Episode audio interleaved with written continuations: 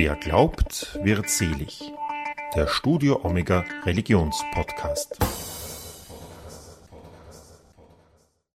Herzlich willkommen zu einer neuen Folge von Wer glaubt, wird selig, sagt Sandra Knopp. Innovation und Kirche sind zwei Begriffe, die für viele Menschen nur schwer zusammenpassen. Laut Georg Blank muss dem nicht so sein. Er möchte Pfarrgemeinden dabei helfen, offener zu werden und mehr Menschen zu erreichen.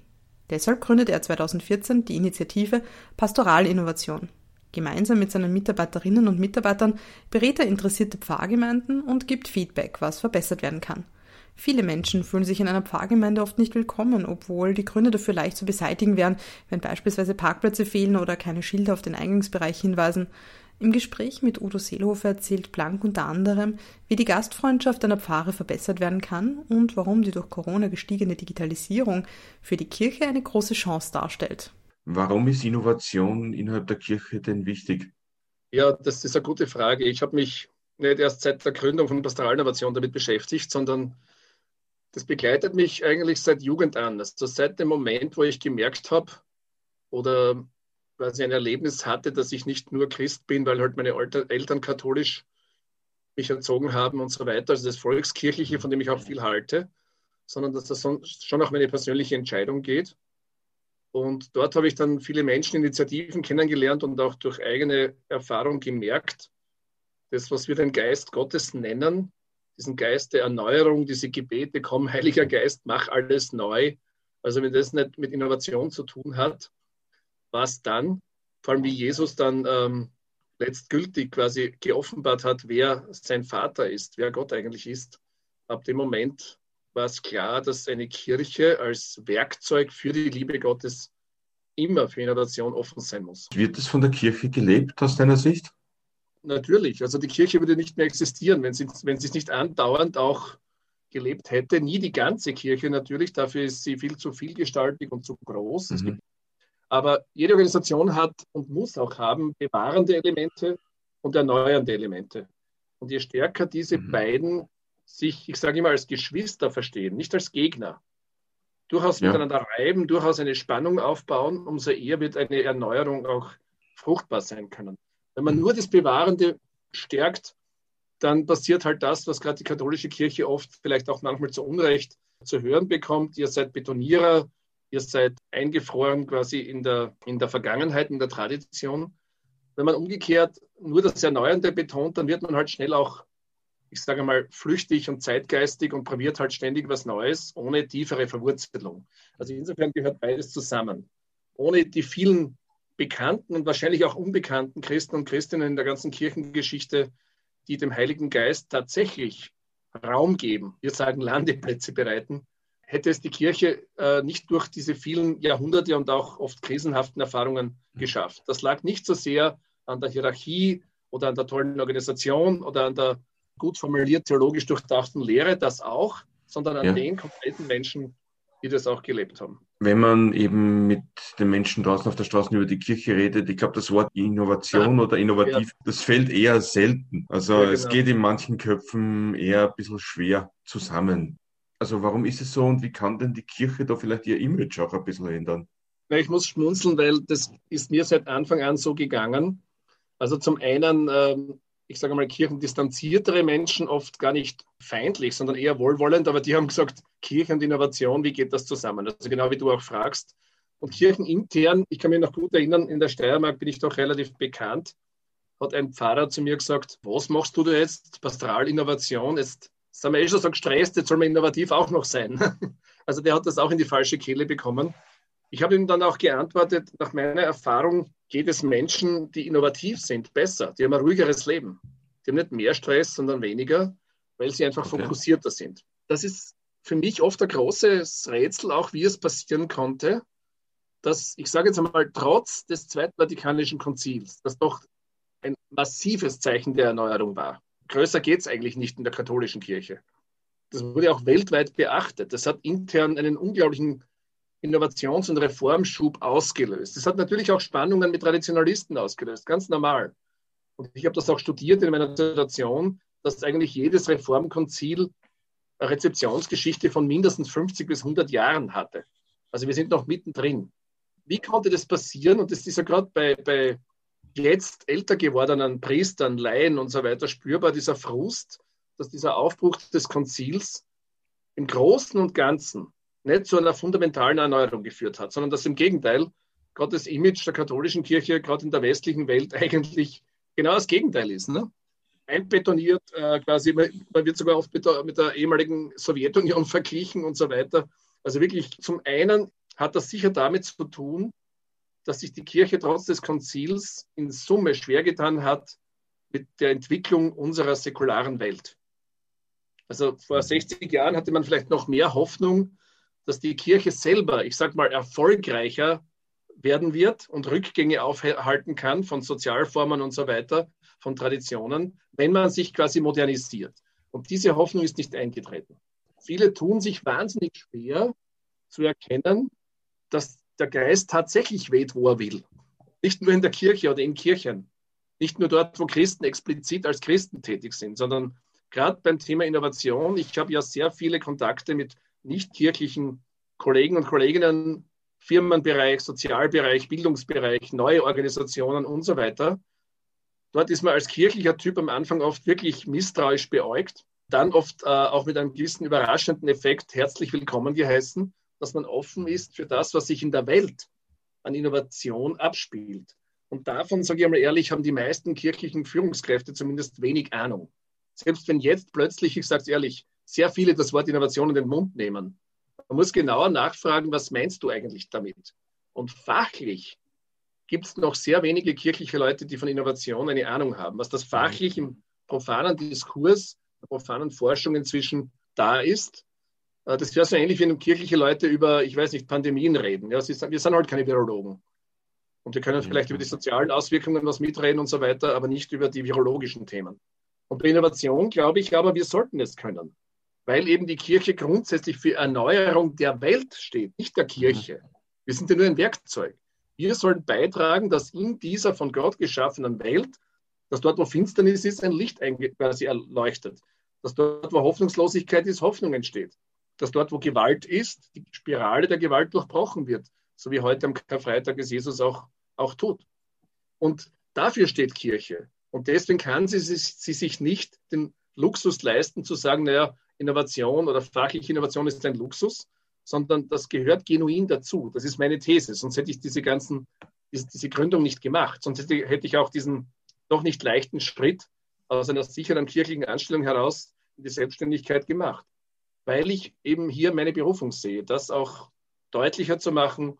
Innovation hat natürlich einen geistlichen Aspekt, kann natürlich theologisch sehr gut begründet werden. Wir haben ein bisschen darüber geredet schon. Aber es braucht auch fachliches Know-how, fachliche Kompetenz, um tatsächlich erfolgreich innovieren zu können. Jetzt stellt sich mir aber die Frage, warum haben denn so wenige, zumindest hat es ja den Anschein, so wenige kirchliche Verantwortliche wirklich Ahnung von Innovation? Also ich war auch in meiner kirchlichen Laufbahn einmal sieben Jahre lang Ausbildungsleiter für Theologiestudierende. Insofern muss ich sagen, mehr Culpa. Ich habe damals mit dem damaligen steirischen Regens sehr intensiv zusammengearbeitet in der Frage, was sollten wir studienbegleitend an Ausbildungen anbieten, damit die jungen Leute, Priester, Laientheologen und so weiter, gut vorbereitet in, in den Dienst gehen können. Wir haben uns durchaus mit solchen Dingen auseinandergesetzt. Also was braucht es, was im Studium vielleicht nicht seinen genuinen Ort hat?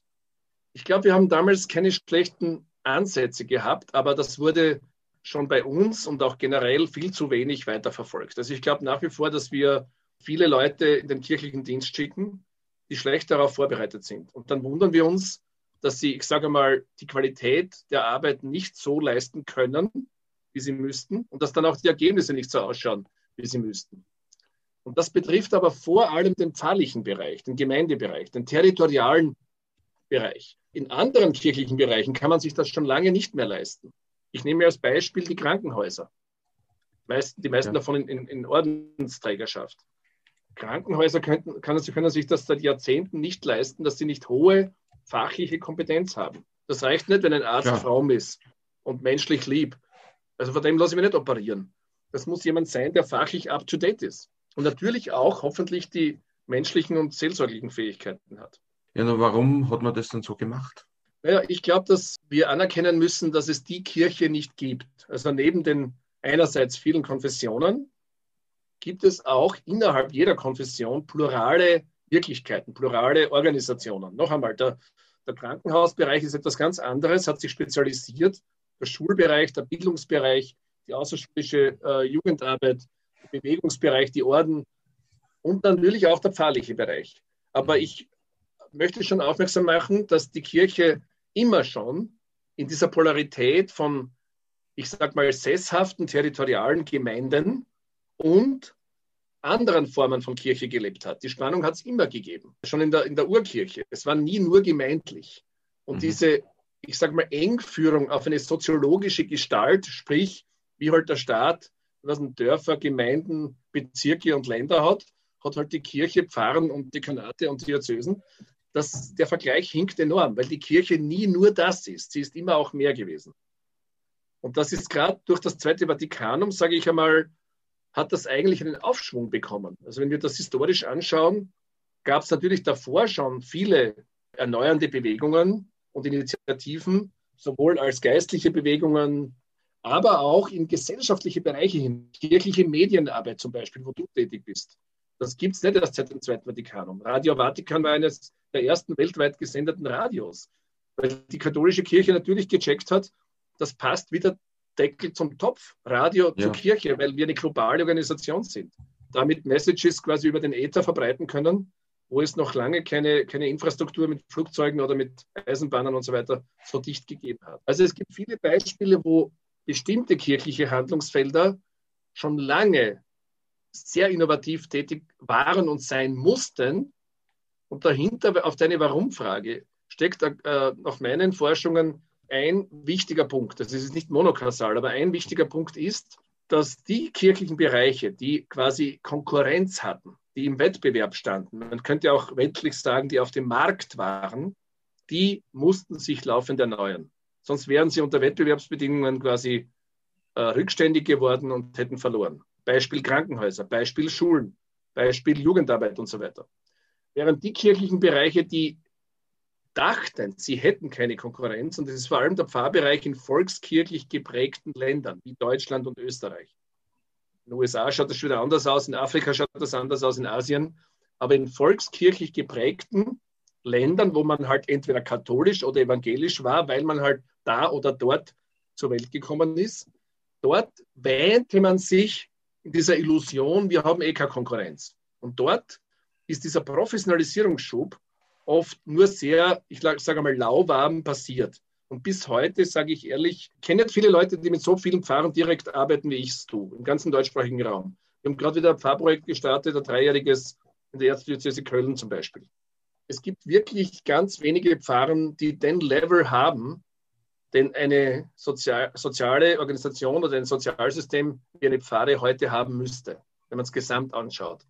Und das ist keine Abwertung, sondern eine nüchterne Feststellung. Das, könnt, das kann man auch messen an vielen, vielen Parametern. Ich nenne ein Beispiel, die Liturgie, die Sonntagsliturgie. Ne? Es ist sehr gut erwiesen, dass es drei Faktoren sind, die für, die für das Innovieren der Sonntagsliturgie wichtig sind.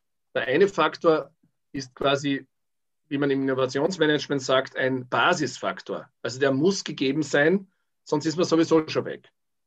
Und das könnte man subsumieren unter einem schönen biblischen Begriff, nämlich Gastfreundschaft. Wenn ich oder vor allem ein Mensch, der ich sage immer selten kommt, das gibt in Österreich, kann fast jede Pfarre sagen, bestimmte Anlässe, da kommen mehr Leute als gewöhnlich. Ne? Am Sonntag war lange Zeit sowas oder Ostern oder Advent. Weihnachten.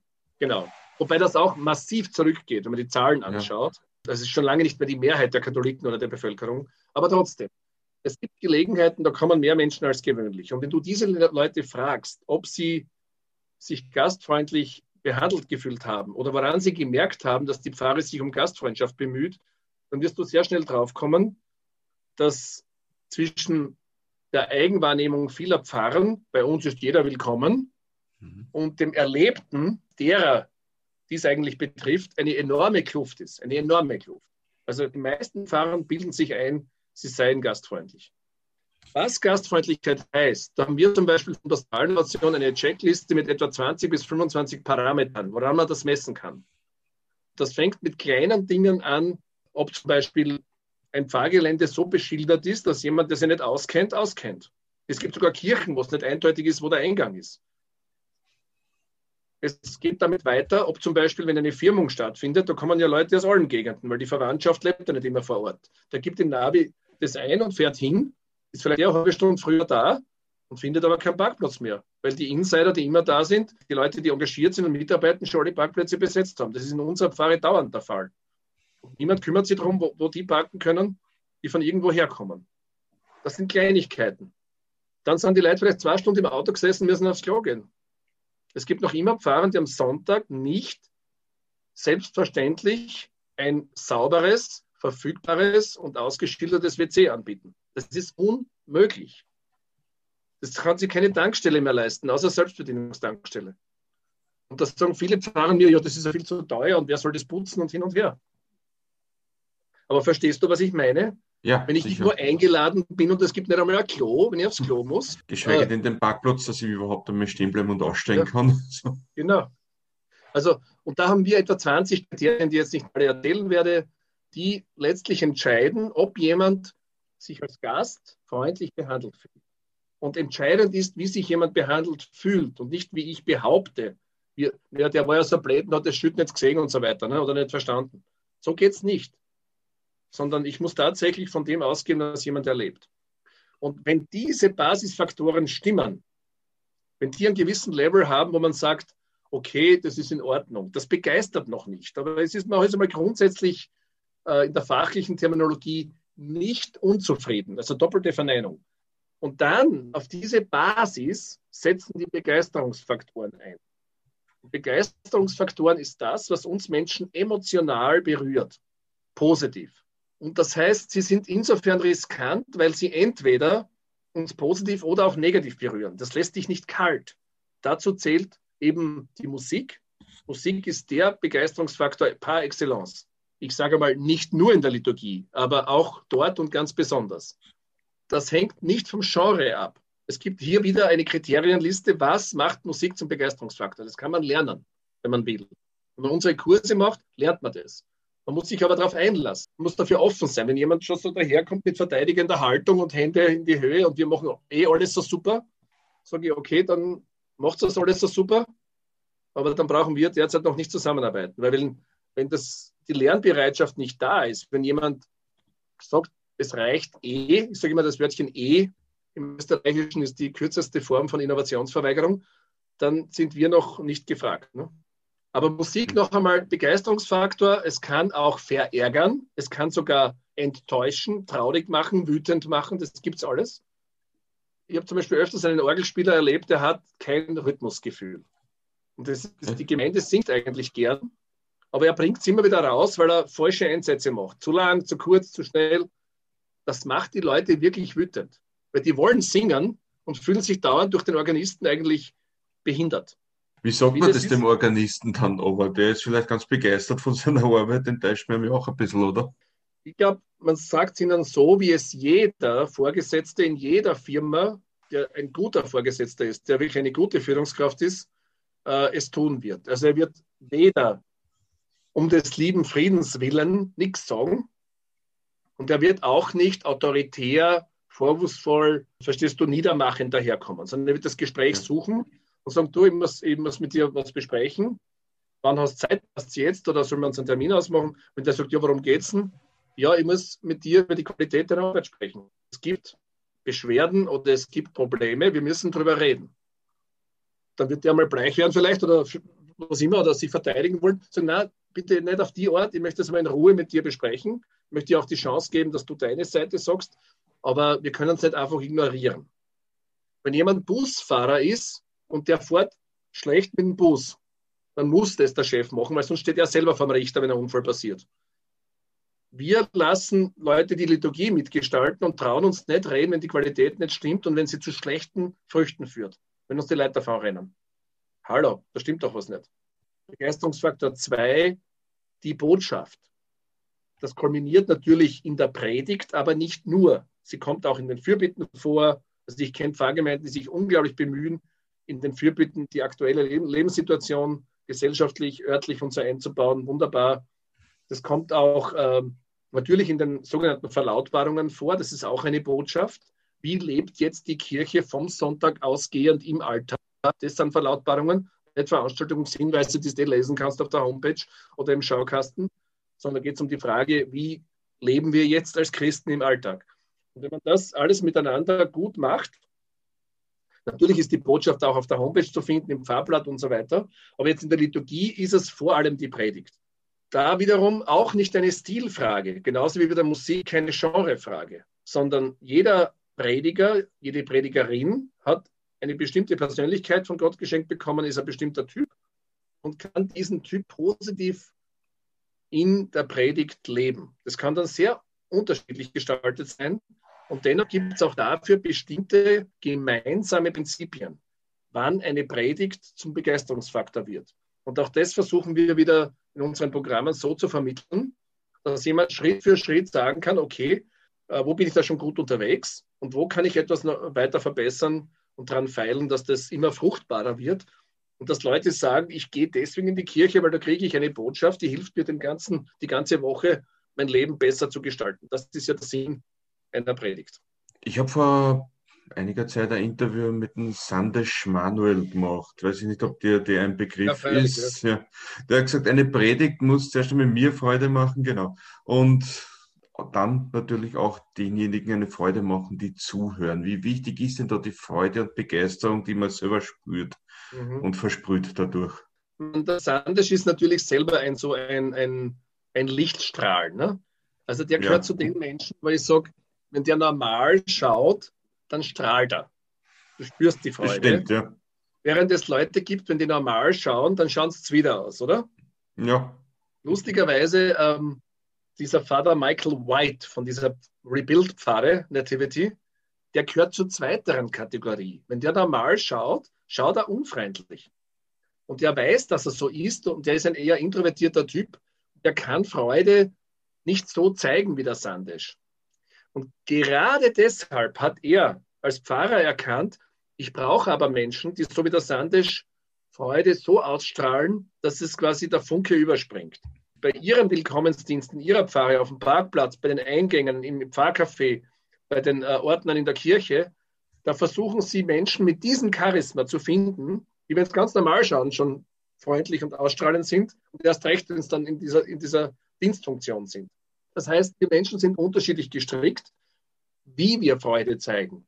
Aber der Sandesh hat völlig recht. Freude ist die, gar keine Emotion, das ist die Frucht des Geistes, wie sie ja genannt wird in Galater 5,22, die uns strahlen lässt, die die frohe Botschaft noch bevor wir den Mund aufmachen und irgendwas sagen, schon spürbar werden lässt. Und dann auch, weil sie unsere Bereitschaft öffnet, uns auch intellektuell, inhaltlich damit auseinanderzusetzen. Aber diese Grundfreude ist viel mehr als nur gut aufgelegt sein, weil ich sage immer, dieser Brief der Freude, der Philipperbrief von, von, vom heiligen Paulus, der ist bitte im Gefängnis geschrieben worden, in Ephesus, wo er nicht wusste, ob er da lebend wieder rauskommt, wo er schon halb gesteinigt worden und, und gefoltert und, und auspeitscht worden ist. In dieser Situation schreibt er diesen, diese Weltliteratur über Freude.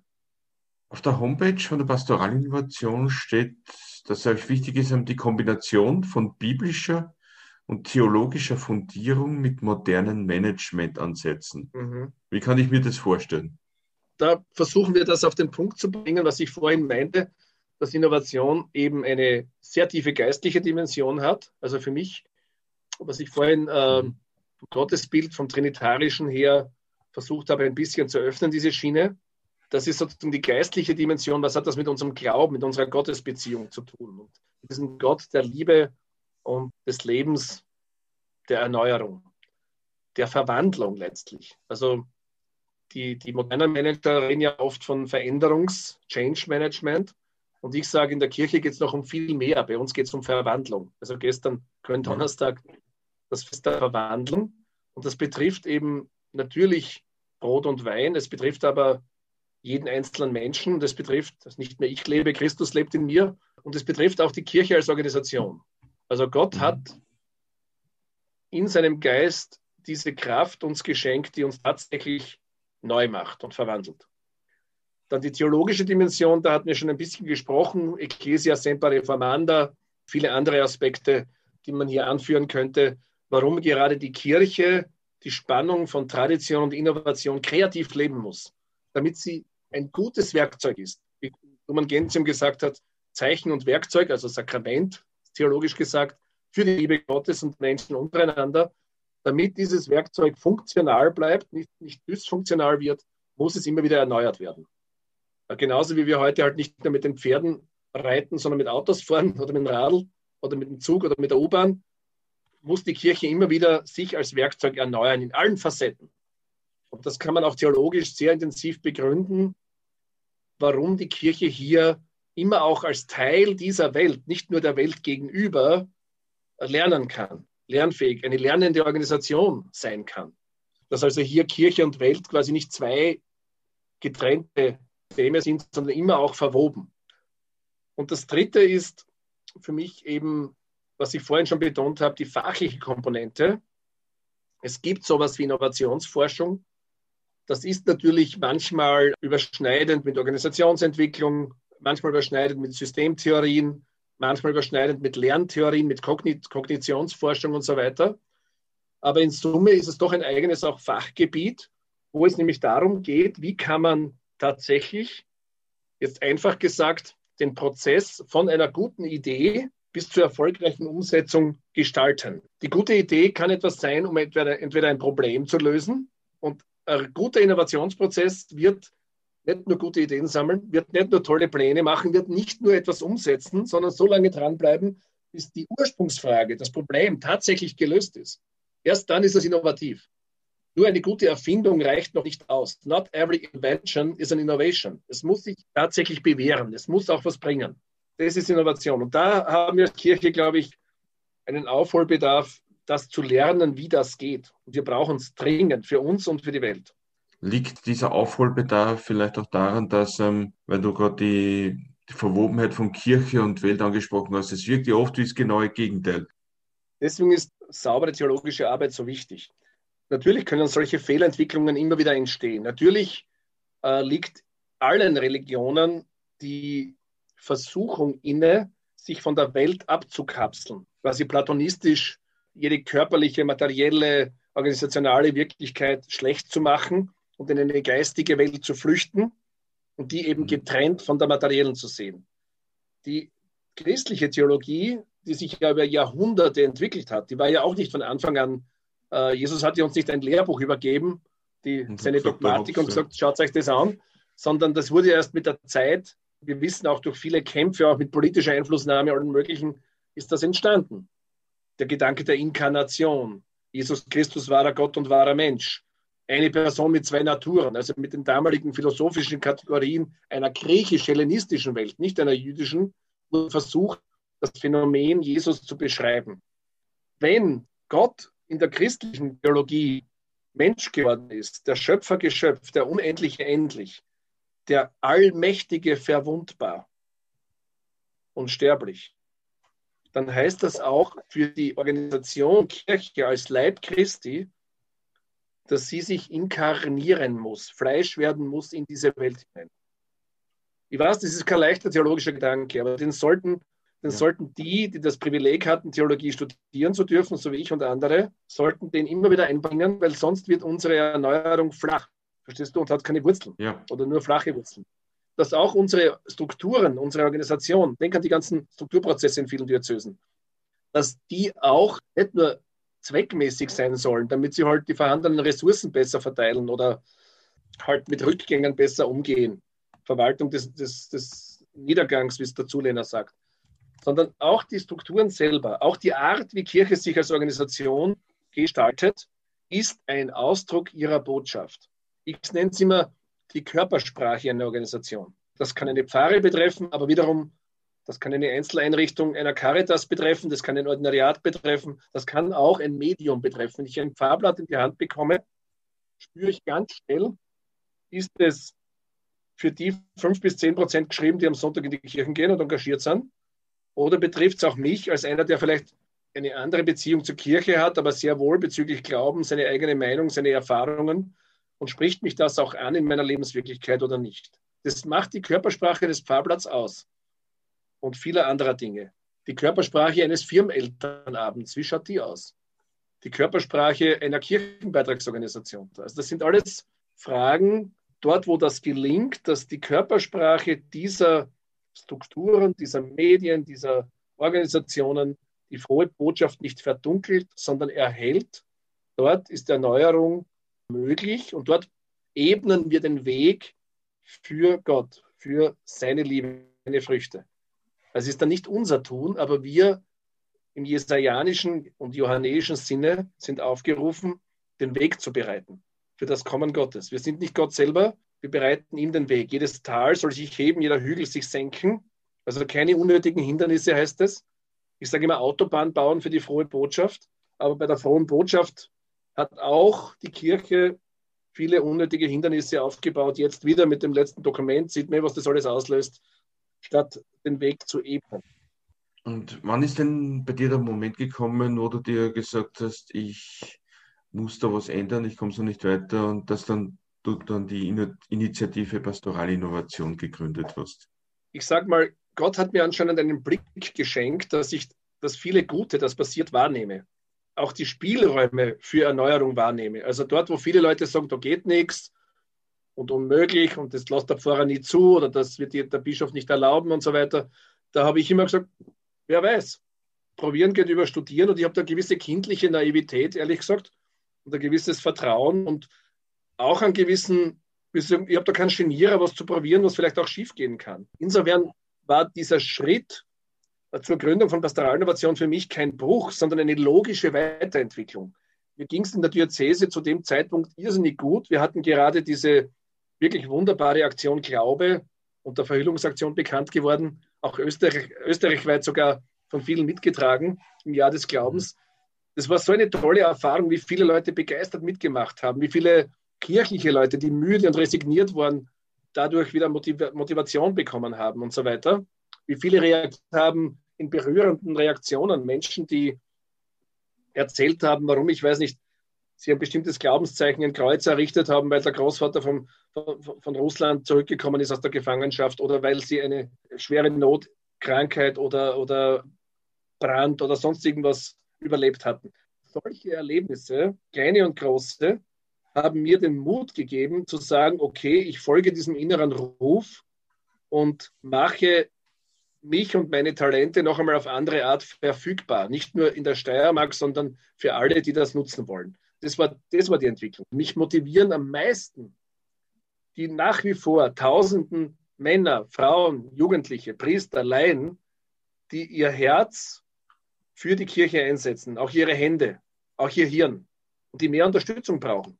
Also wir sehen die als unsere Partner. Wir wollen niemand von irgendwas überreden, sondern wir sagen, wenn das, was du tust, fruchtbarer werden soll, wenn das, was du pflanzt, mehr Früchte bringen soll im Leben der Menschen, dann dürfen wir dich unterstützen. Aber es bist immer du, du bist der Akteur, du bist schwanger sozusagen. Wir sind die Geburtshelfer. Und das ist eine wunderschöne Arbeit, muss ich echt sagen. Wie funktioniert diese Arbeit jetzt eigentlich jetzt in Zeiten der Pandemie auch, wo du nicht so in die Kirchen mehr gehen kannst, wie du das gerne machen würdest? wir haben jetzt mehr zu tun als vorher. Wir können auch mehr arbeiten, kapazitätsmäßig. Und wie ist das passiert? Wir mussten natürlich auch ganz stark auf Online drehen. Ich habe mich mit Händen und Füßen dagegen gewehrt, weil ich ein sehr leiblicher Typ bin.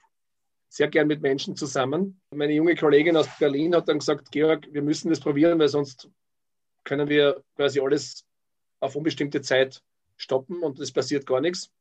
Wie gesagt, wir haben uns dann sehr angestrengt, dass unsere Online treffen, auch mit 50, 60, 100 Leuten, ich sage immer, warm sind.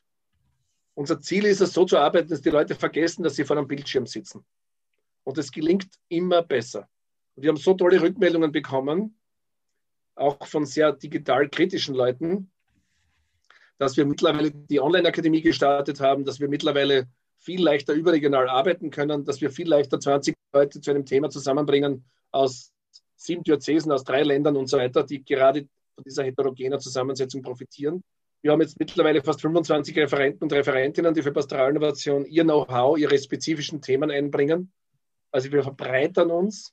Wir schließen natürlich eine physische Arbeit nicht aus, im Gegenteil. Wir werden das in Zukunft auch, ich sage immer, klug und intelligent, hybrid kombinieren, digital und, und, und physisch.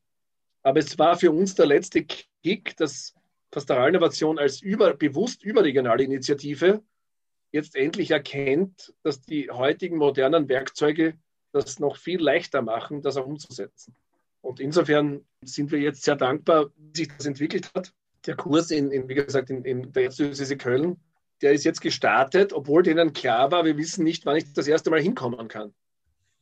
Und trotzdem ist da schon ganz viel im Gang. Es gibt einen Kurs in einer, in einer Landpfade von der Erzdiözese Wien. Der, da haben wir vorher schon uns physisch ein paar Mal getroffen, aber der Kurs selber hat im November begonnen. Und da, der zeigt jetzt schon so viele Früchte. Die Leute sind so aktiv dabei und, und mit so einem auch spielerischen, kreativen, die haben zum Beispiel den ganzen Advent ihre Kirche so wunderbar bespielt und geöffnet für Menschen, die sonst nicht, nicht Kirche gehen oder die jetzt eben keine Gottesdienste und so weiter. Die Rückmeldung war, dass viel mehr Leute in die Kirche gekommen sind, die sonst nicht gekommen wären, weil sie es eben gesagt haben, durch diesen Prozess äh, Pastoralinnovation irgendwie ermutigt, lasst uns doch kreativ unseren Kirchenraum erlebbar machen und nicht einfach nur absagen, absagen, absagen. Vor allem sind es ja auch Sachen, die man ja später dann auch beibehalten kann trotzdem, oder? Also so es, ja. gibt ja auch genug Leute, die sich gerne die Predigt eben anschauen wollen, aber halt gerade aus verschiedenen Gründen halt nicht vor Ort sein können. Ich glaube, dass jetzt ganz viele kirchliche Organisationen, Verantwortliche entdecken, man soll nicht dauernd physische Präsenz und online gegeneinander ausspielen. Das sind zwei unterschiedliche Wege. Die miteinander zu vergleichen, ist eigentlich nicht sehr sinnvoll, weil wenn ich zu Fuß gehe, brauche ich ein bisschen länger, aber dafür sehe ich viel mehr, habe viel mehr Begegnungen und so weiter, ne? habe viel mehr Zeit zum Nachdenken. Also pilgern wird man selten mit dem Auto, wenn es geht, zu Fuß oder mit dem Fahrrad. Und bei Online und physisch ist es auch so, dass mittlerweile viele entdecken, na gut, ich war jetzt zum Beispiel bei der Veranstaltung in Schloss Puchberg dabei in Wels. Ich war noch nie im dortigen Bildungshaus, weil ich halt aus Graz wegen einem Abend nicht dorthin fahre. Aber das war ein interessantes Thema und weil es online war, konnte ich dabei sein. Es gibt Vorteile, es gibt Nachteile. Ich komme noch einmal auf das Pfarrleben zurück, weil hier jetzt viele glauben, naja, wenn Corona vorbei ist, dann zurück in die alte Wirklichkeit, in das alte Normal. Das halte ich einen sehr schlechten Weg. Auch Pfarrer sollten sich überlegen, wie können wir eine hybride Kirche werden? Wie können wir beide Formen der Existenz in der digitalen Welt und in physischer Präsenz qualitativ besser leben? Beispiel, ich weiß von Menschen, die durch Online eher bei einer Kleingruppe mitmachen, bei einem Bibelkreis, bei einem mhm. Glaubensgespräch oder sowas, als dass sie physisch wohin gehen müssten, weil sie einfach eine gewisse Scheu haben, in die Pfarre zu gehen oder in ein Privathaus von jemandem, den, den sie nicht kennen, und wo sie sagen, okay, bei eine halbe Stunde beim Gebet dabei sein oder bei einer eben Glaubensgespräch oder was immer thematisch. Online mache ich das, aber ich mache es nicht, wenn ich da hingehen muss und wenn es nur ein Kilometer weg ist. Ich glaube, dass online für viele Leute, die aus guten, aus persönlichen Gründen nicht so gern mit 20, 50, 100 Menschen in einem Raum zusammen sind, und das gibt es immer mehr im neuen Biedermeier, dass hier online äh, äh, wirklich Chancen eröffnet, ich weiß zum Beispiel von einer sehr introvertierten jungen Frau, die bei, einer, bei einem Caritas-Projekt in Wien mitgemacht hat, weil es online war. Dieses Projekt ist ein Tanzprojekt. Also wie kann man online tanzen, bitte? Okay. Und es geht. Es kann ja dann auch zum Beispiel sein, dass man die Scheu dann auch einmal überwindet oder entweder man bleibt halt nur, nur in Anführungsstrichen online dabei oder man denkt sich, ich habe mit den Leuten schon online geredet, jetzt will ich es einmal so persönlich sehen, wenn es dann wieder geht. Also es kann in jede Richtung laufen. Und ich sage dir ehrlich, das kann man eigentlich eh schon seit 10, 20 Jahren studieren. Zum Beispiel, wenn du junge Leute fragst, junge Erwachsene, wie sie ihren aktuellen Lebenspartner oder Partnerin kennengelernt haben, ob jetzt hetero oder homo, egal, ne? ist die Mehrheit online. Bei jungen Leuten ist das mittlerweile der normale Weg, weil sie sagen, warum soll ich das dem Zufall überlassen, wem ich über den Weg laufe, wenn ich irgendwo triff? Und da kann ich genau, was die eingeben, die Kriterien, die mir wichtig sind. Das erscheint uns abstrus. Aber wir sollten als Kirche einmal verstehen, so schaut derzeit die Welt aus, in die mhm. wir hineingestellt sind. Und zweite Frage, was könnten wir aus der Welt lernen? Es gibt offensichtlich Menschen, denen die Online-Formen von Kommunikation lieber sind. Und das könnte damit beginnen. Es könnte mehr werden oder vielleicht auch nicht, weil das dann ja auch ubiquitär ist, das heißt ortsunabhängig. Und hier wittern natürlich viele territoriale kirchliche Handlungsträger Riesengefahr und, oder sehen das als Gefahr und, und, und haben Angst davor. Weil natürlich weiß halt jeder Pfarrer, dass auch ein braver Kirchgänger vielleicht in der Corona-Zeit entdeckt hat, wie viele Alternativen es durchaus auch gibt. Im ORF angefangen, in anderen äh, Fernsehanstalten, aber natürlich in der großen Online-Welt. Ich weiß von meinen Schwiegereltern, die beide Digital Immigrants sind, über 70 natürlich, die plötzlich erzählen sie mir voller Freude, ja, gestern waren wir in Fulda und vorgestern waren wir in, in Zürich und ich weiß nicht, was alles. Und was meinen Sie? Sie haben halt gegoogelt und geschaut, wo gibt es was und waren bei verschiedensten Gottesdiensten dabei, verschiedenster Kirchen und, und genießen das. Weil es natürlich inzwischen so ist, dass nach einem Jahr Corona sich die Spreu vom Weizen trennt und du brauchst nur auf die Zugriffszahlen auf YouTube schauen, wie viele Zugriffe hat der Sandesh und wie viele Zugriffe haben irgendwelche dilettantisch gemachten, nett geeinten, aber ehrlich gesagt nicht besonders sehenswerten Livestreams und Videos von Leuten, die glauben, es reicht, da eine Kamera hinzustellen und das online zu stellen. Ja. Dann siehst du halt 20 Zugriffe, 25, 22. Ne? Qualität ist immer das der entscheidende Punkt, ob ich physisch bin oder online. Und Qualität zieht an, Gott sei Dank. Wie viele Mitarbeiterinnen und Mitarbeiter hast du eigentlich? Wir sind ein Kernteam von drei Leuten und äh, wollen gar nicht viel größer werden, also maximal fünf oder so, also ganz eine schlanke Zentrale quasi. Und wir haben als freie Mitarbeiter derzeit etwa 30 aus dem ganzen deutschen Sprachraum. Auch einige Referenten und zum Teil auch Moderatoren uns da mitmachen, weil wir gerade auf der Online-Schiene jetzt auch unsere, unseren Austausch mit, mit amerikanischen Partnern verstärken. Und welche Pläne gibt es für die Zukunft jetzt? Es schaut so aus, dass wir auch unsere, ich sage mal, kleine Organisation weiter so umbauen werden, dass wir, ich sage mal, leichter skalieren, also leichter uns multiplizieren können. Dass, dass Menschen, die im Geist von Pastoralinnovation ihren Ort gestalten wollen, ihre Arbeit innovieren wollen, sehr eigenständig hier mitmachen können, dass hier quasi ein, ein Netzwerk entsteht von selbstständigen Partnern und Partnerinnen und dass wir als Zentrale quasi wirklich nur das subsidiär machen, was notwendig ist, damit wir eben wissen, was meint das, Geist und Pastoralinnovation, mhm. und äh, wie können wir das unterstützen, zum Beispiel durch Austausch, durch Fortbildungen, durch auch äh, zur Verfügungstellung von äh, Unterlagen, von bewährten Werkzeugen, Methoden und so weiter. Was würdest du dir denn von der Kirche auch wünschen, damit da die Innovationskraft ein bisschen gefördert wird? Also wenn ich sage von der Kirche wünschen, äh, dann meine ich wirklich die ganze breite Kirche. Das sind alle Menschen, die in irgendeiner Weise von Gott berührt sind, die äh, Jesus nachfolgen, die getauft sind oder vielleicht noch nicht. Ich meine also nicht nur die Hierarchie, ich meine wirklich alle und auch alle Handlungsorte, nicht nur die mhm. Pfarren, die auch, die liebe ich, aber auch alle anderen. Und insofern, das möchte ich nur vorausschicken. Was ich mir wünsche, ist, dass wir ganz schlicht und einfach ein bisschen mehr werden wie die Kinder, wie es Jesus gesagt hat. Dass wir also im positiven Sinne verspielter, experimentierfreudiger, neugieriger, wagemutiger, vertrauensvoller, äh, liebevoller werden und weniger uns Angst machen um den morgigen Tag, weniger auf perfekte Pläne vertrauen und erst dann einen Schritt setzen, weniger auch dem Stolz Raum geben, den ich als Wurzelsünde gerade als innovativer Mensch immer besser verstanden habe. Der Stolz verhindert Lernen. Der mhm. Stolz verhindert dem Heiligen Geist wirkungs wirksam zu werden. Deswegen hat Jesus auch gesagt, jede Sünde kann vergeben werden, nur nicht gegen den Heiligen Geist. Also wir sind immer auch bedroht von solchen Versuchungen. Der zweite Wunsch ist, dass wir uns mehr vernetzen, dass wir uns Halt geben, dass wir uns anlehnen, dass wir uns anschauen, ansehen geben, dass wir also mehr entdecken, dass Kirche immer ein Wir ist und nicht nur ein Ich. Und mhm. dass es nur im Wir möglich ist, die harten, oft äh, langen Innovationsprozesse auch durchzuhalten. Niemand schafft das allein. Innovation ist immer ein Teamsport. Und selbst so herausragende Gestalten wie ein, ich weiß nicht, Steve Jobs und solche Leute, die immer wieder erwähnt werden, die betonen da genau diesen Aspekt, dass er allein nichts geschafft hätte. Dass alles, was er dann auch am Schluss an Erfolgen haben durfte, nach vielen Scheitern auch, immer die Frucht der Kooperation von vielen, vielen unterschiedlichen Menschen und Talenten war. Wenn man das merkt, wie toll es ist, ich darf auch schwach sein und ich kann meine Stärken einbringen. Und es gibt Leute, die meine Schwächen ausgleichen. Das ist sowas von lustig und erfüllend. Dann mhm. brauchen wir vor nichts Angst zu haben.